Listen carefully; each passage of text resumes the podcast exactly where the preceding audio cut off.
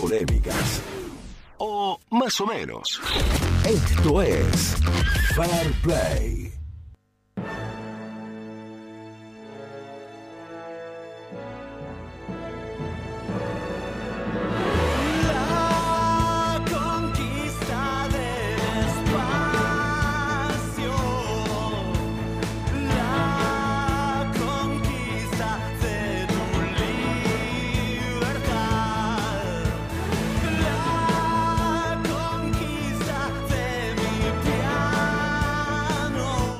56 minutos de las 9. Buen día para todo el mundo. ¿Cómo le va Federico Tolchin? ¿Qué dice? Eh, de- distinguido Joel, buen día. ¿Cómo va? Bien, todo en orden. Todo Hoy, bien. Día polémico, caliente, para hablar absolutamente de Tutti. Eh, de Tutti traje. ¿Sí? ¿Te parece que es así? ¿No, Sí. no estás exagerando? ¿No son todos los días polémicos? No, pero hay días más calientes que otros. Por ejemplo, el día de los vacunados vive en Córdoba, que fue el día que se vacunó la mona, Sí. fue un alto día para la agenda noticiosa en Córdoba. Sí. No me dejan hablar. Alto no me día. dejan hablar. Alto día. Ese día fue fogoso. Sí. Encima te agarró en el horario tuyo, porque la difusión esa fue a, las- a las diez y media. Claro, pero y veníamos con lo de la mona, que lo habíamos hablado con vos. Alto día, esos días que vos decís, va, estos días se, la historia se escribe hoy. Es subjetivo eso, ¿no? Hay días que a uno le parece que pasaron cosas muy importantes y a otro no. Te pasa en tu vida cotidiana. No hay días que decís, este día me queda en los anales de mi vida para siempre. Sí. Y, y hay días que pasan sin pena ni gloria. Lamentablemente la mayoría son esos. Los que pasan sin pena ni gloria. Mira, en lo estrictamente informativo me pasa con muchos de mis compañeros del 12, que yo estoy extasiado con la o, o- fascinado, ca- cautivado por la importancia de un tema y a los otros no les importa. Yo, por ejemplo, ahora considero que la condena ayer de Lázaro Báez tiene un En el anuario de lo más importante que pasó en 2021 tiene que estar eso. Para mí es una farsa. Lo traje para hablar. Vamos a arrancar con ese. No, no querés que hablemos de otras cosas más tranqui, más livianas. No, no, no, porque yo creo que no se hizo justicia, contrario a lo que todo el mundo dice. No se hizo justicia con la condena de Lázaro Báez. Se nos Pero, cagaron de risa en no, la cara. No, es muy importante la sentencia esa. No entendés eh, lo que yo quiero oír.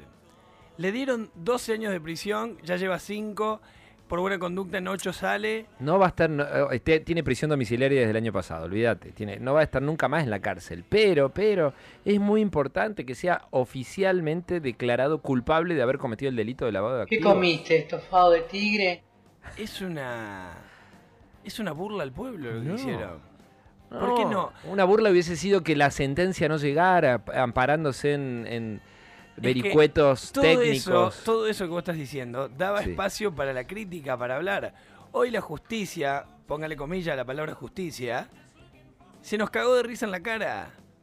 Le dio 12 años a un tipo que en 8 lo va a dejar libre, que ya lo tiene libre. Porque no, va a estar, no, no va a estar nunca en la bueno, cárcel. o sea, nunca. entonces es una sentencia, eh, una Pero- fábula. Bueno, no, pero para, pero es importante que la sociedad asuma que oficialmente esa persona tan íntima de los Kirchner es culpable por este proceso que concluyó ayer del delito de lavado de activos, ¿eh? que se probó Pero, ¿y que lavó pero escúchame, está bien. Eso casi está- 60 millones de pero- dólares. Pero eso es regocijo mental. No, porque aparte, aparte, este proceso ya concluido va- puede ser, debería ser fundamental para las futuras condenas a la vicepresidenta en las causas Pero escúchame una Sauces. cosa, a ver si me entendés. Y- Si a Lázaro Bae, que es un ex cajero de banco, Sí. que, que, que Su origen humilde no tiene nada que ver, ¿eh? No, no, no, no tiene poder, a eso me voy. Sí. Es un pescado, un cuatro de copa, que lo pusieron ahí para hacer testaferro de algo de alguien. Sí. Según Fariña.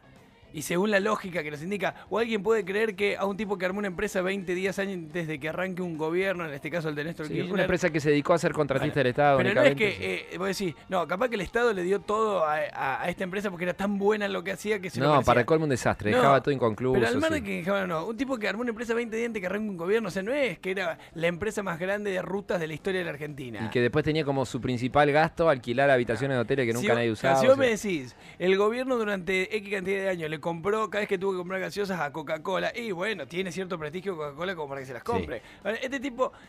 O sea, Está bien, que- pero- pero déjame dónde quiero ir, porque si no, si no nos mentimos la cara, y a vos te encanta que te mientan, parece. No, no. Si te gusta que para te mientan, nada, y yo para te nada. por qué. Entonces, si este tipo, que fue, que armó una empresa exclusivamente para lavar guita, ¿para quién lavaba la guita? Quiero saber yo. Bueno, eso es una respuesta que deberán dar otros procesos. ¿Pero que en paralelo. Menem se Bueno. murió y no hubo respuesta, papá. ¿De Bueno, Menem fue hablando? culpable de la maniobra, fue declarado culpable, que no es poca cosa, de la maniobra de, de- de la venta ilegal de armas a Pero Croacia y escúchame, Ecuador. pero escúchame, lo velamos en el Congreso, con honores. Vos no, ¿qué, qué país vivís, el chiqui en Australia? Me hace reír. pero Yo ¿qué quiero discutir, pero la verdad que la verdad que tenés una chispa tremenda. ¿Pero qué me a ver, decís? vas Pero muy yo- rápido, Joel. Yo no entiendo. Vos te quedás con, con, con tus emociones mentales. Como si la condena. la- Es un cago de risa lo que nos No hicieron sé, con Lázaro no, Báez. yo no soy Ayer tres jueces tomaron una decisión importante y Mentira. valiente. Le mintieron. ¿Cómo mentira? pero, escucha, estaba todo arreglado eso. Le mintieron a la gente, a este ex cajero de banco que debe tener el la mitad del coeficiente intelectual que tenés vos y, y hasta personas que trabajan en el CONICET que, que van por un sueldo magro o mísero, no magro, mísero. Al constructor esto, del mausoleo de Néstor. Escucha sí. esto, un tipo que no tiene el coeficiente intelectual para, para que no que, que por sí solo que por sí solo no, no llega a tener ni un ni una verdulería de barrio. Con Es todo el respeto que nos merecen los verduleros de barrio, son no, unos no, pero grandes. lo ¿no? digo por las cuestiones sí. de guita. Sí. Este tipo, por propios medios, no hubiese podido tener nunca nada. Y hoy tiene, Dale, no seas malo. y hoy tiene 250 palos Bueno, verdes. yo- Para, para, déjame terminar la idea. Pero que es larguísimo. Tiene 250 palos verdes en el bolsillo. Y andás a ver cuánto más tiene en otras partes. Que no se los va a sacar nadie. Sí. Entonces, eso no es justicia. Si vos crees que lo de ayer es justicia, No. vos sos un crédulo de, No, una- bueno. de un lugar. Para lo que venimos eh, viendo en la Argentina, para lo que venimos teniendo en la Argentina, lo de ayer es bastante. No es todo, No es nada. No es un- suficiente. Es, es una. pero es un, es un, un un paso importante. Que se hayan animado a dar esa sentencia jueces que seguramente deben haber recibido presiones de lo loco, anda a saber qué les pueden haber llegado a decir. Hay que animarse a fallar como fallaron. Está bien que la prueba era abrumadora, apabullante, no podía mirar para otro lado. Pero bueno, que se haya completado ese proceso, Me encanta tu optimismo. logro. Me encanta tu optimismo. Logro, justicia. Yo no busco logros eh, emocionales de mi mente, para no ser eh, tan tajante con ¿sabes lo que Sí, quiero sí, decir? vos querés decir que Sí, no quiero es decir eso. onanismo intelectual. Claro, una pavada que te importa a vos y al Perdón círculo la rojo. vulgaridad, ¿no? Sí. A la gente, a los que nos importa la justicia de verdad, a los que creemos en la balanza de en serio, queremos las cosas como son. ¿Qué sería justo? Que este tipo, La devuelva, toda. No que la devuelva, que se la saquen. Que se la saquen. Eso es justicia. Bueno, tiene embargado, tiene embargado No, no, pero los embargos no tienen nada que ver con confiscación de bienes. Un embargo es una cosa, el embargo no es disponible. La justicia no puede al embargo eh, rematarlo. Bueno, Lo tiene. tiene instancias de apelación, pero es un avance. Es un avance que a vos te deja ese gusto a poco, No, a casi nada, peor no, no que es una eso. cuestión de gusto a poco. Tenemos lecturas diferentes. Vos crees que es un avance de la justicia y yo creo que fue una estrategia de la justicia. ¿Qué estará haciendo este hombre, digo yo? Pergeniada por el gobierno, ¿se entiende? Sí. Hay una gran diferencia en tu interpretación y la mía. Vos interpretás. Yo creo Así que el, el gobierno va- avaló esta condena porque no la podía frenar, no tenía otra y esto que, es lo... Yo digo que lo pergenió. Y que lo hizo en un contexto que lo necesitaba. Ayer Lázaro Bau co- copó la tapa de los diarios cuando el, el problema más grande que teníamos ayer es que sigue habiendo viejitos sin vacunarse, médicos sin vacunarse, porque hubo tipos, amigos del gobierno como Zanini, por ejemplo, que se vacunaron de manera PIP. Sí. Entonces dijeron al gobierno, ¿cómo sacamos la tapa de los diarios? Dale la condena al loco este, ya está. Pero si ustedes no lo leen a eso, No, yo no, no, no, no hago esa, esa lectura. Pero bueno, fair play no se trata de que uno convenza al otro. Eh, Podemos llegar a ese Claro, pero no punto. seamos que crédulos.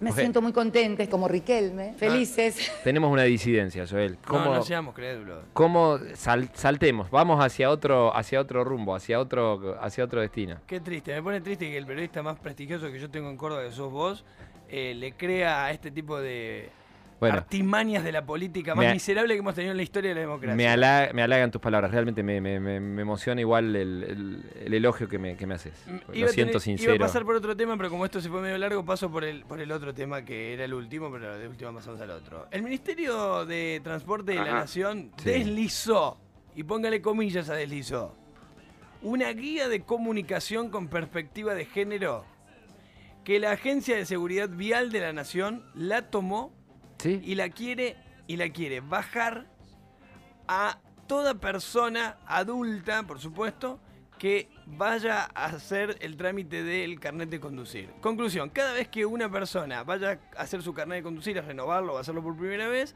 va a tener que rendir, además del examen de manejo, un examen de, llamémosle, perspectiva de género. Porque no se llama así oficialmente, no es de perspectiva de género, es de cuestiones de género. ¿qué- Bueno, acá se llama así, es una guía de, digo. comunicación, guía de comunicación con perspectiva de género. A ver, esto fue así. Ayer fue la noticia, Curso de género. salió en todos los diarios Sí. y hoy ya no está colgado en ningún lado. ¿Por qué? Porque cuando todos los periodistas, incluido nuestro equipo de producción, fue a buscar información, no había. No había información. Concreta, ¿de qué, va, ¿de qué se va a tratar esto? Sin embargo, sin embargo, sin embargo, tenemos, tenemos, nosotros ya, gente que está hablando al respecto, que, que- que vio con buena cara la, la- esta, este desliz, digamos, de guía, digo desliz porque no es nada concreto. No, no, pero es que, eh, perdón, hay un organismo que dispuso una resolución, es oficial, lo publicó TELAM, la Agencia Nacional de Seguridad Vial. Sí, que claro. depende- que ya lo estableció. No, yo te entiendo, pero lo que no tenemos son los manuales. o ah, sea, no tenemos el contenido claro, concreto, ¿no? entonces no sabe. O sea, usted va a tener que rendir un examen de perspectiva de género. Ajá, ¿y de qué se va a tratar? No Bueno, sabemos todavía. La resolución dice que eh, eh, para obtener la licencia de conducir va a haber que saber contenidos de, comillas, género, roles y estereotipos, identidad de género, violencia de género, tipo y modalidades de violencia. Bueno, Sí, en concreto, ¿qué te van a hacer responder? No sé. Pero Nadie lo sabe, no es que no lo sabes vos, ni yo, ni nadie, porque todavía no, no se publicó, ni siquiera se sabe si se armó. Le pedimos un considerando a Ana Falú. Ella es directora de SIGSA, una ONG que se fundó en el 85 que se enfoca en el derecho eh, a la ciudad desde una mirada de género. Además es arquitecta e investigadora del CONICET. Ah, sí, la conozco. Ana. Escuché lo que dice eh, Ana Falú respecto de, de esto que podría llegar a ser. Una medida de excelencia poder incluir en, en la licencia de conducir que, toca a la mayoría de los adultos y adultas, o por lo menos una buena porción de ellos y de ellas, hacer este curso obligatorio sobre patriarcado, masculinidades y género. Creo que es, es central porque universaliza en todos aquellos que conducen o que quieren conducir el tratar este tema. Bueno, ¿va a Bueno. haber polémica? Sí va a haber polémica. A mí, eh, yo lo, he dicho en este micrófono más temprano, me parece un disparate. Y ¿Por estuve qué? solo, solo. ¿Por qué te parece un que te disparate? impongan. Porque me- parece. No me parece el ámbito para que te eh, eh, transmitan esos contenidos cuando uno va a tramitar el carnet. Uno A va a tramitar el carnet y tiene que saber responder. No, está bien, pero ¿Cuál, es la señal de girar a la izquierda? ¿Cuál es la señal de girar a la derecha? Está fuera de discusión. Pero ¿Cuál es el cartel de velocidad máxima? Pero ¿cuál es el ámbito? Vos sabés que yo ayer pensé mucho si era el lugar para. Y dije, a ver, ¿cómo haces acercarle información? ¿Cómo, le cómo educás a toda una porción enorme de la sociedad que ya la perdiste en, en la instancia escolar? A la que ya Al- no le das de educación sexual integral. A los de más de 20, a los de Sí, más de sí. 25. ¿Cómo lo dó- ¿Dónde tenés instancias de, de arribo hacia esa gente? Cuando va a tramitar el carnet de conducir. Y no tenés otros lugares comunes que abarquen a la gran, insisto, a la gran mayoría, porque tampoco es que cua- cuanto argentino, argentina mayor de 20 que camina tiene un auto y un carnet. Sin ir más lejos, eh, Nico, ¿vos tenés auto? Sí, vos tenés. ¿Vos tenés? No, Yo bueno, tengo. pero- Juli, Juli, ¿vos tenés auto? Juli no tiene. Me parece que se, se mezcla todo. Mira, se acá mezcla somos todo. cuatro, o sea, el, el 75% acá. Pero si vamos a otros ámbitos, capaz que es inversamente proporcional, capaz que solo el 20% de la población. A alguien puede parecerle muy importante la agenda de cuidado del medio ambiente, de cuidado del ambiente, prioritaria, que todo el mundo tiene que hacer un clic cultural, que hay que concientizar, pero no por eso me vas a imponer esa agenda al momento que voy a rendir el carnet de conducir. Es- es- tiene que ser otro el espacio donde esos contenidos se transmitan. La pregunta ¿Cuál- es, mira, pone un poquito más el segundo audio de Ana, que es un audio de 15 segundos, escuchá eh, un poco de qué podrían ser los contenidos. Y discutimos sobre eso un segundo, mirá. ¿Qué significa patriarcado, masculinidades? ¿Por qué hablar de género? ¿Por qué hablar de las mujeres? El trato igualitario respetuoso a varones, mujeres y disidencias. El trato no violento. No, no, me Eso- parece fantástico hablar del trato igualitario a varones, mujeres Esos y podrían, disidencias. esos podrían ¿eh? ser Pero- los, los temas. Ahora, lo que a vos te parezca mal. Mira, ayer Julia y yo hablábamos, nuestra productora general, y yo le decía, che, escuchaba la- la- la- el audio de, de Ana, y le decía, che, a mí me parece genial esto. Pero a mí me parece genial. Pero estoy seguro que si le mandan esto a Agustín Laje, que es Eh, un influencer, eh, Sí, no, no, no. bestseller, un Sí, bestseller sí. de... digamos, es un liberal. derecha. de No, la no, derecha yo no- liberal. no sé si Bueno, lo él se llamaría liberal. autodenomina de derecha liberal. ¿Sí? Bueno, llámale como quiera. Eh, Una sí. derecha más conservadora. Bueno, pero- ellos van a ser muy críticos de esto. Sí, porque son críticos de todo lo que ellos consideran no perspectiva de género, sino ideología de género. Sí. Entonces, y la- te guste o no, Agustín Laje Expresa una no, porción de la no, sociedad. Y está en argentino como vos como yo. Por- por supuesto. Entonces, la pregunta es: ¿co- ¿corresponde obligarle a la sociedad toda a asimilar conocimientos de un determinado. de una determinada perspectiva? ¿Corresponde? ¿O es, o es un acto de autoritarismo en algún punto? Más allá de que el contenido a nosotros dos Sí, nos encante. absolutamente. Vos sabés que sí. Tengo mis dudas que porque sí. no los conozco a los contenidos. Veo los títulos y, y a mí me, me hace No mucho sé, ruido el ámbito. no- El ámbito, me, Ponele me que- parece pero, inapropiado el ámbito. el ámbito. Por un Pero- segundo, pero por un segundo, por un segundo. Porque el ámbito sea el que sea. Hacerlo en instancia obligatoria. Que yo te obligue, en el ámbito que sea, pues yo te lo puedo hacer, te puedo decir, bueno, cada trabajador, trabajadora que quiera estar en blanco, para que una empresa la pueda poner en blanco, primero tiene que rendir este curso de lo mismo que vamos a hacer, perspectiva de género. O sea, el ámbito lo podemos buscar, podemos buscar mil ámbitos. La, la historia es sí, más allá del ámbito, pensar en obligar a la sociedad toda a asimilar ciertas nociones de, en este caso, perspectiva de género, es algo válido o es en algún punto un atropello.